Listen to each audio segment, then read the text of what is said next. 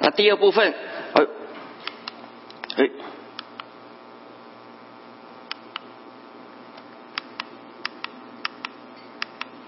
对不起，是新的还不太习惯。第二部分讲到现在活着不再是我，是基督在我里面活着。那么基督在我里面活着，到底有什么意义？怎么样实践出来？那第一个我们看到，不是让上帝来成就我们个人的野心私欲哈，那个不叫不叫基督在我里面活着，那是为自己活哈。那真正是基督在我们里面活着，是求神继续来变化我们，使用我们，让神在我们身上的旨意得以实现。这就是圣经所说的为主而活，让基督在我里面来活着。那第三个，我如今在肉身活着，是因信神的儿子而活，他是爱我，为我舍己，这是为主而活的宣告与信心。我在肉身活着，那我知道。我是因为相信神，哈，那他不但是我的救主，他也是我人生的主宰。我让他来掌管、带领、使用我，为主而活的宣告。那么他是爱我、为我舍己，哈。常常有人担心，哎呀，我把我自己完全交给神，上帝会不会对我不好啊？啊，你放心，哈，他是爱我、为我舍己，哈。啊，这个三个段落，大家回去思想。下个礼拜带大家来更深的思想。那今天要跟大家啊思想的题目是，哎。这个我换了，竟然没换过来 哈。好，题目应该是更合神心意的教会的运作模式啊，更合神心意的教会的运作的模式啊。好啊，《使徒行传》第六章从第一节到第七节哈，我们一起来读好不好？请。那时门徒增多。有说希利尼话的犹太人向希伯来人发怨言，因为在天天的供给上忽略了他们的寡妇。十二使徒叫众门徒来，对他们说：“我们撇下神的道去管理饭食，原是不合宜的。所以弟兄们，当从你们中间选出七个有好名声、被圣灵充满、智慧充足的人，我们就派他们管理这事。”但我们要专心以祈祷传道为事，大众都喜悦这话，就拣选了斯提反，那是大有信心、圣灵充满的人；又拣选菲利、伯罗哥罗、黎加拿、提门、巴米拿，并进犹太教的安提阿人尼哥拉，叫他们站在使徒面前。使徒祷告了，他就按手在他们头上，神的道兴旺起来。在耶路撒冷，门徒数目加增的甚多，也有许多祭司信从了这道。好，我们一起来为这个初代教会的状况来把脉。好，我们看到初代教会他们有产生的问题，那他们的问题是什么呢？在他们当中有怨言的产生。那么为什么会有怨言的呢？因为有有忽略了，有疏忽的地方。那么为什么会有忽略疏忽的地方呢？因为人太多了。我们往前看哈，《使徒行传》第二章、第三章啊，讲到说哇，有三千人悔改归主，然后呃，又讲到说信主的人有五千人，哇，一下子就八千人，一大堆人啊，人太多了。那么使徒只有十二个，好，那使徒呢人手不足。啊，那使徒们他们主要做的是关顾牧养的工作。那么那么多人，我想他们十二个人弄也是弄不过来哈。这个三千人五千人加起来八千人，你知道我们在这个德恰珀，我们借这个教堂有有这个呃，现在大概六千人啊，六千人，我刚刚算一算他们的牧师哈，大概有三十六人啊。然后呢，他们还有很多的很多的其他的童工哈，或者是实习生哈，哇，也是很不容易哈。他们有很多的 ABF，大家都都一起来来来分工。那当时呢，啊，使徒们他们呃主要的就是牧养的事工，然后呢，啊，他们还有也做了很多管理方面的事工，事务性的哈，所以呢都弄不过来。都弄不过来，就有很多的疏忽，啊，就有怨言的产生，这是这是问题的所在。那另外呢，我们来看看这个解决之道，他们怎么解决呢？我们刚刚的经文，使徒们说啊，这样是不合一的。那我们必须以专心祈祷传道为事，哈，这个专心祈祷传道为事，祈祷。不是为许多的事祷告，当然，我想他们也还是为许多的事祷告。但是这个祈祷更重要的是，他们在神面前啊，花很多的时间来亲近主，寻求主的引导啊，主的话语，主所赐的智慧，主所赐的能力。但是呢，因为许多的事情，许多的人啊，他们弄不过来了，然后还牵涉到管理的事情，所以呢，他们到一个地步没办法了，他们说这样子不行啊，那在我们当中要选派出一些人。好，然后这些人再去组织，再去分工，啊，所以呢，解决之道就是他们看重把事情的先后把它分清楚，然后选派出专人来管理事务。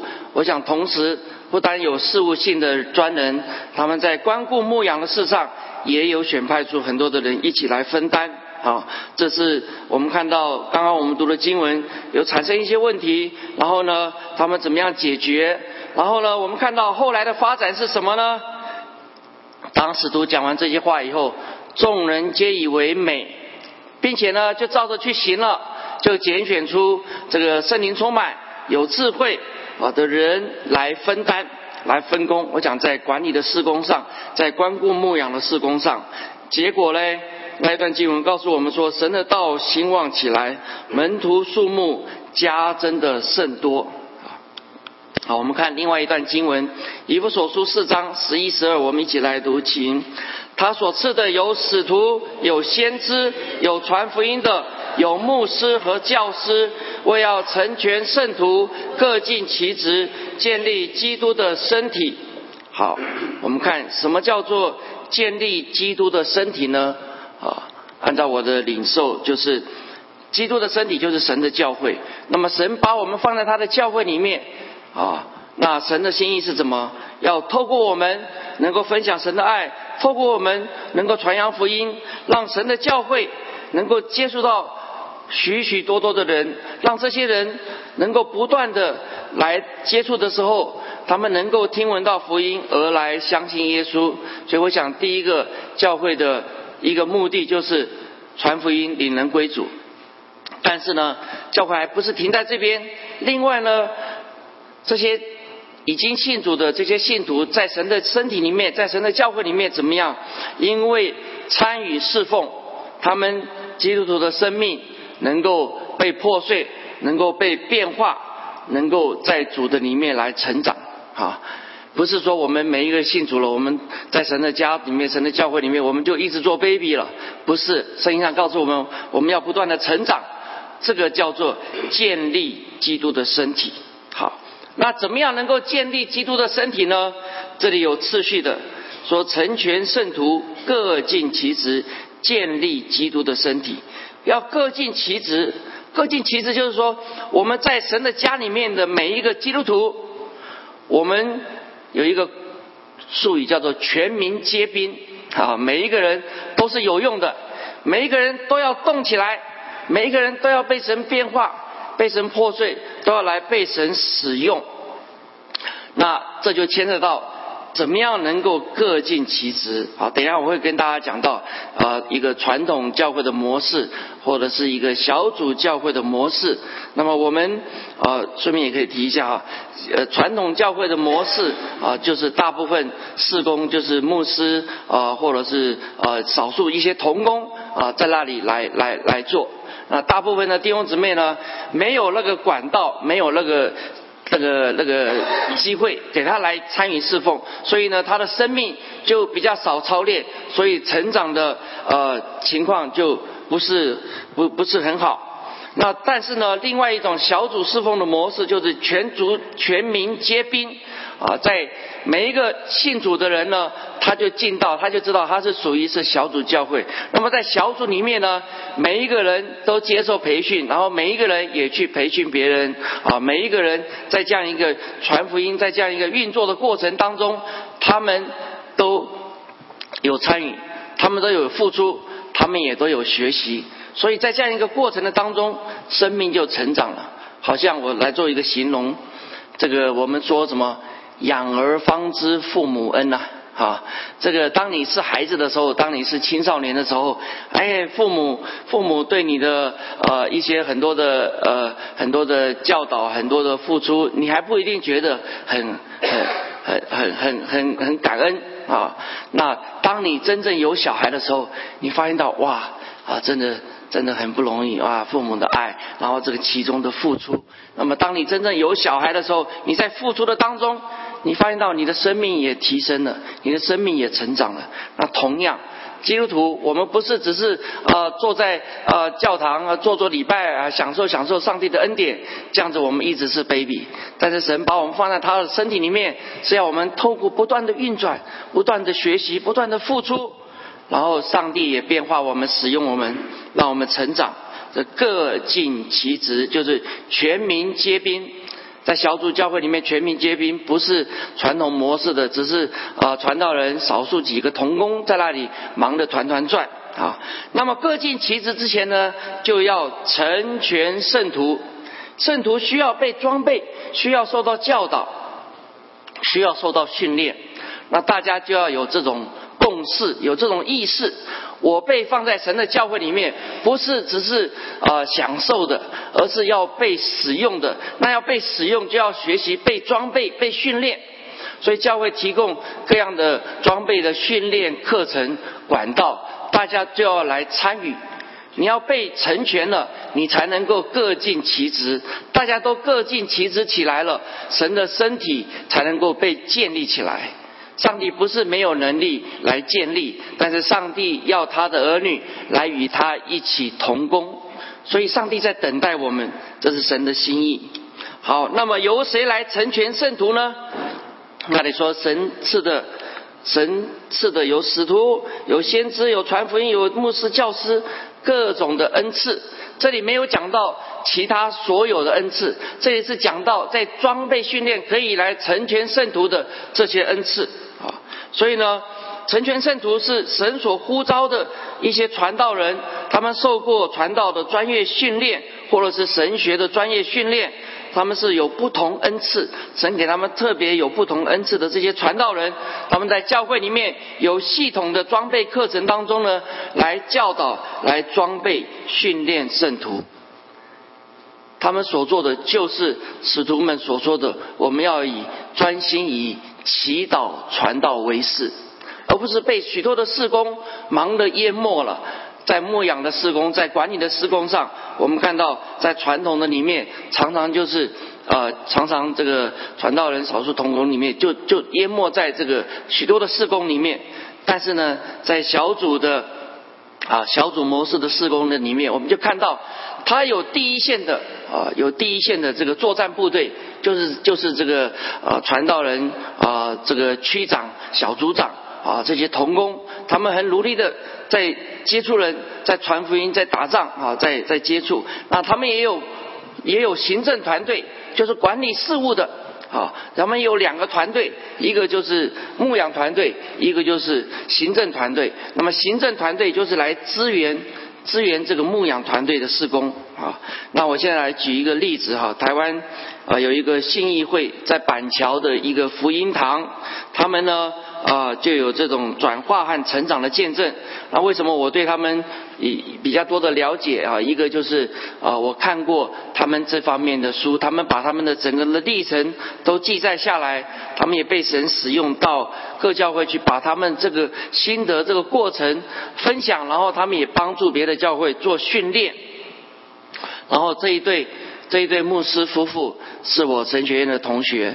那他们在神学院的时候就已经在那里实习，在那里牧会啊。然后他们毕业之后，夫妇都在那里牧养，然后也都被按牧了啊。感谢主，他们恩赐恩赐很很很不错，很很有才干，被神在那里使用。但是呢，在传统的一个模式当中呢，他们牧养到两百多人的时候，一直没有办法突破，一直没有办法突破。那么怎么办呢？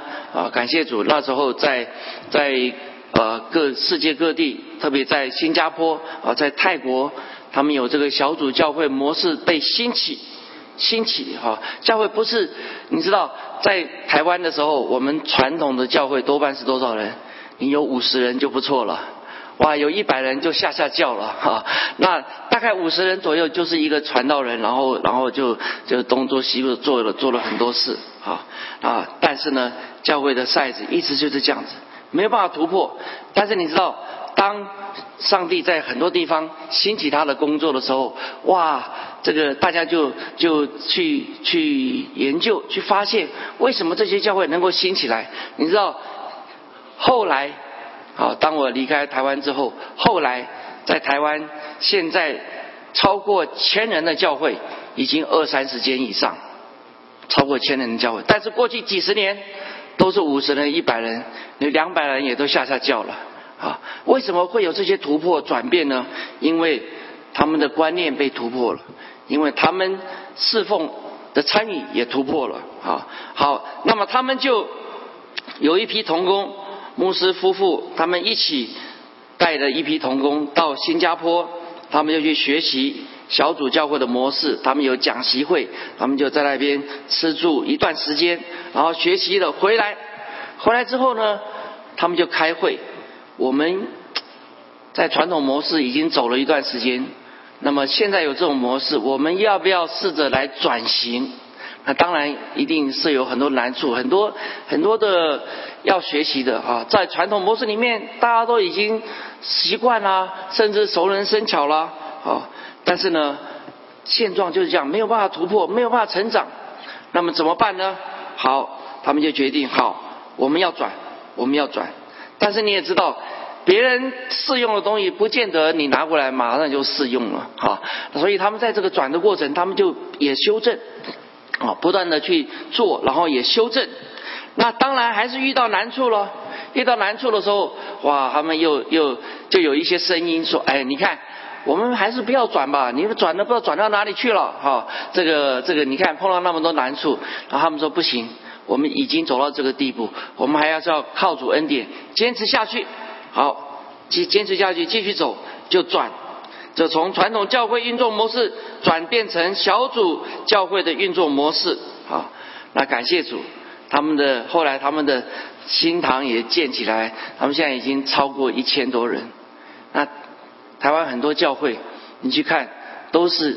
超很多超过一千多人的都是这个小组运作的模式，传统模式，传统模式过去曾经有看到，当那个教会的牧师很会讲道，哇，他吸引了很多人来，几百人，很多人来，但是你要知道，在这种传统模式里面，当有一天这个教会如果被主接去了，或者是病倒了，或者是离开了，那么这些来听到的人可能就不见了。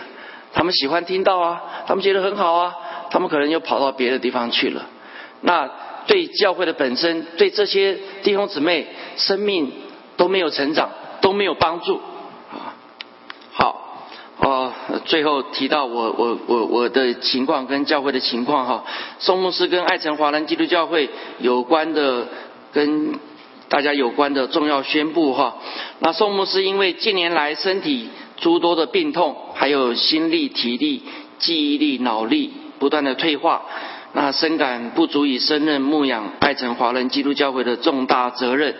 你知道牧师生病了，好现象当然是外面的这个哈，然后现象当然好像是身体、心力，但是在专业术语上，英文有一个名词叫 burn out，burn out 就是消耗殆尽了哈，那。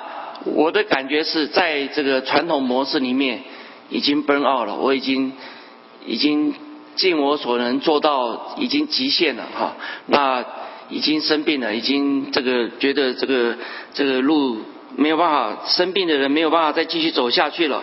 那我也不想耽误教会的情况、教会的施工、教会的未来的方向，所以呢，我就在十月七号。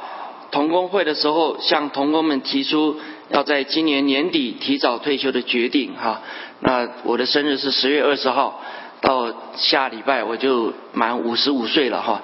我常常替自己找理由哈，说哎，可能在中国，我常常问，在中国是不是五十五岁就退休了？哦，甚至有五十岁就退休了哈。那其实我一直在挣扎。那这个决定不是不是上礼拜才做出来的，其实我这一年的当中一直在挣扎，因为因为好像好像我要承认说我我这个这个呃奔奥了，好像是我我战败了，好像是我我我我我这个很很没有见证啊。但是我让大家知道，事实真的是这样子哈。那在我们这个传统模式里面，啊，我已经奔奥了啊。那啊，但是呢，呃，我想我也顾了面子，我又不想让太让大家知道，然后呢又。又舍不得，我在这里十六年了哈，超过十六年，又舍不得离开我们这些呃可爱的弟兄姊妹，所以我一直在挣扎啊。本来六月要提出来，后来又延到八月，八月要提出来，后来没办法了。你知道为什么我要十月提出来？因为我们的宪章说，不管是教会这一部分，或者是牧师这一部分，要终止这样一个。呃，同工侍奉的关系的话，三个月以前要提出来。啊，所以我想说，哎呀，我再不提的话，我今年年底就走不了了，哈哈，因为明年如果我们一般我们都是在十一月、十二月、十、十一、十二开始为下年度做一些安排，做一些计划。那我如果再做了一些安排，那么我没有办法去完成，没办法去达到。或者是没办法走完，我觉得很不好哈，所以我写我的目标是今年年底，所以我就十月七号提出来。那那一天啊，童工有一点 shock。因为宋牧师在那一天分享的时候提的时候，有一点难过哈，有一点 sad 哈，甚至有甚至在流泪。那就有人觉得，哎呀，是谁欺负宋牧师了？宋牧师满腹委屈啊，这个这个呃，所以是是不是我们哪里没注意，说错话了？我告诉大家，都不是，都不是哈，是啊，宋牧师是感情中人哈，是舍不得大家，但是事实上。宋牧师已经奔奥了，所以宋牧师没办法继续走下去了。所以呢，恳请大家不要有不当的联想哈，不是因为谁亏负了宋牧师，也不是因为跟谁吵架争执而负气离开啊。我不是那一天才才做这个决定，其实一直在挣扎，一直在挣扎，一直在祷告，一直在思想。那也感受到上帝的带领，觉得是是一个 timing 的哈。你知道我们中国人也说天下没有不散的宴席嘛哈，迟早我们人都会都会离开哈。那地上如果没有再见面，天家都还会再见面的哈。好，所以呢，呃，宋牧师就。因为身体不胜负荷，也因为有 burnout 的病症，所以不愿意耽误教会的继续突破和成长，因此就不得不割舍跟大家相处十六年情感的恋战，所以我就提出说要在今年年底提早退休的决定。那我想也这段时间也帮助大家，也可以好好的思想教会要不要考虑转型的事情，因为如果不转型的话，在我的感受，当然牧师的恩赐才干不多，可能换另外一个有恩赐才干的牧师，可能会走得长远一点。但是走长远一点，我想最终的情况可能还是会会很难突破成长。因为我回去二零零二年回去华城上这个教会增长课程，就是我那个同学张凤明牧师。他在教导这个课，那他们就是转型过来，然后他把他的经验分享。他说，很多传统模式教会的牧师在侍奉五年，或者是十年，或者是更长之后，他离开了原来的地方，或者是就像我说的，奔奥走不下去了。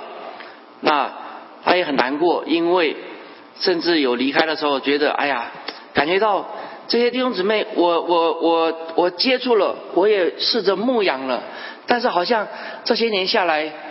都属灵的生命不太有什么突破，不太有什么成长。那我想很多因素就是其中一个因素就是这个操练舍己放下的过程太少了。那我们如果在小组教会的模式的话，每一个人都等于是一个传道人在使用。那每一个人在这个接触，在这个付出，在这个学习过程，就是不断的被神变化，不断的看到自己的有限，不断的看到自己的败坏，啊。这个，然后不断的在神面前谦卑匍匐，被神变化，被神使用，那整体教会就成长就起来了。好，所以我我有这样一个祷告，我也有这样一个愿望，就是啊，牧师从以往来的时候就做了很多哈，不敢说做全部，但是牧师能做的就尽量做了。那发现到哇，需要越来越大，需要越来越多，到一个地步。没办法负荷了啊，所以奔奥了。那大家要学习来来更多的分担。那希望恳求主继续施恩，这个教会是上帝的教会。还有人说，牧师你走了怎么办？我说，no，我走了，如果这个教会就垮了，那代表牧师完全失败，那也代表大家的生命真的是不够成熟。教会是上帝的，好是那充满万有者所充满的。那宋宋牧师是上帝的仆人，等于是上帝的棋子。在一个阶段的当中，我觉得已经完成一个阶段性的任务了。啊，那当中牧师不在的时候，上帝会差派合适的人来，上帝会继续施恩带领这个教会。哈，所以呢，啊，请大家更多的为教会来祷告，也请大家更多的来参与。我们目前已经有小组的小组的架构。但是我们没有朝小组的运作的方法走，我们的架构里面就是有一些聚会，但是我们在传福音啊，在这个呃敬拜，在很多方面，在关公牧养，在很多方面的功能，我们没有像小组教教会一样把它发挥出来啊。那我相信，如果上帝带领王牧师来的话，他在讲到教导、训练、装备方面很有恩赐。我想，如果上帝带领他来，大家也不会期望他跟宋牧师一样做了许多的事，哈，因为他他他的身体脚步方便，他也有限制，所以啊，大家要有一个了解，有一个预备。我们我的祷告是，真的是希望上帝带领他来，那大家的心也预备好，也有这样一个看见，那么在他的。也引导教导之下，能够配合起来，能够被神使用来动起来。啊，那如果上帝没有带领他来，我也相信神会带领合适的人来。好，大家心预备好，上帝，我在这里，求你差遣，求你装备，求你使用我。好，我们一起低头，我们来祷告。亲爱的主，我们感谢赞美你，我们恳求主，我们谢谢主，你在这里设立这个爱城华人基督教会。主啊，你不单是在这里让我们感受你的爱，分享你的爱，让许多的人能够听闻到福音，成为你的儿女。我们更相信，按照圣经的启示，你告诉我们要呃离开基督道理的开端，不要再像婴孩吃奶，我们要长大成人，我们要吃干粮，我们要被你来塑造，被你来突破。能够也被你来使用，主啊，孩子仰望主啊，传统模式啊，传统教会模式，我们都走过了，我们也走得精疲力尽，我们也走的不知道前面的方向在哪里。